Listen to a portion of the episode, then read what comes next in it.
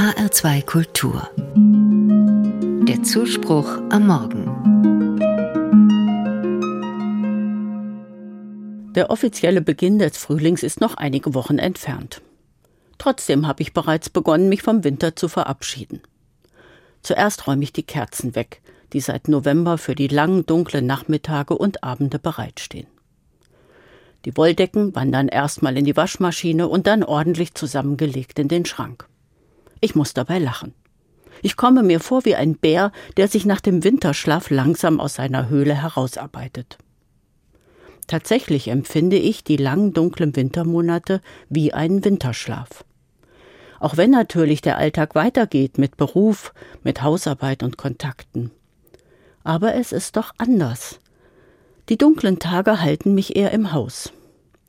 Wenn das Wetter unwirtlich ist, gehe ich nur für die notwendigsten Besorgungen nach draußen. Der Garten hält ebenfalls Winterruhe und fordert nichts von mir. Die Wohnung wird zum Rückzugsort. Manchmal sitze ich einfach da und erlebe, wie die Dämmerung einsetzt, bis dann Dunkelheit das ganze Haus und auch mich umhüllt. Meine Großmutter sagte dazu immer Dämmerstündchen.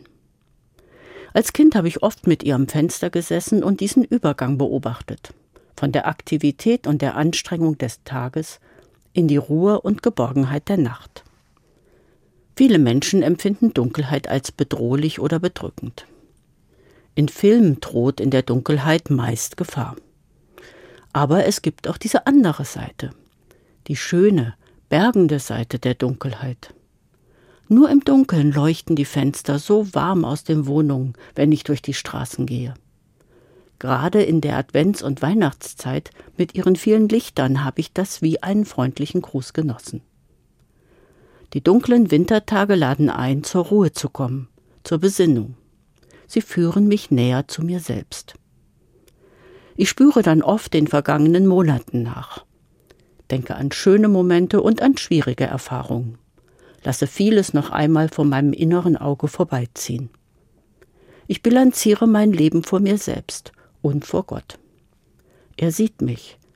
Das spüre ich an den dunklen Tagen mehr als im gleißenden Licht des Sommers. Im 139. Psalm heißt es von Gott, Dunkelheit ist nicht dunkel bei dir. Im ganzen Psalm geht es um die enge Verbindung, die Gott zum Menschen hält. Es wird in vielen Bildern beschrieben, dass Gott nahe ist und mich sieht, wo immer ich mich auf meinem Lebensweg befinde.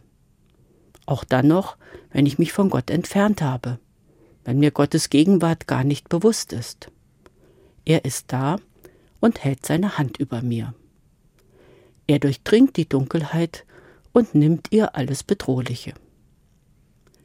So gesehen erscheint mir die Dunkelheit und die Nacht wie eine Decke. Eine Decke, in der ich eingehüllt bin in Gottes Nähe.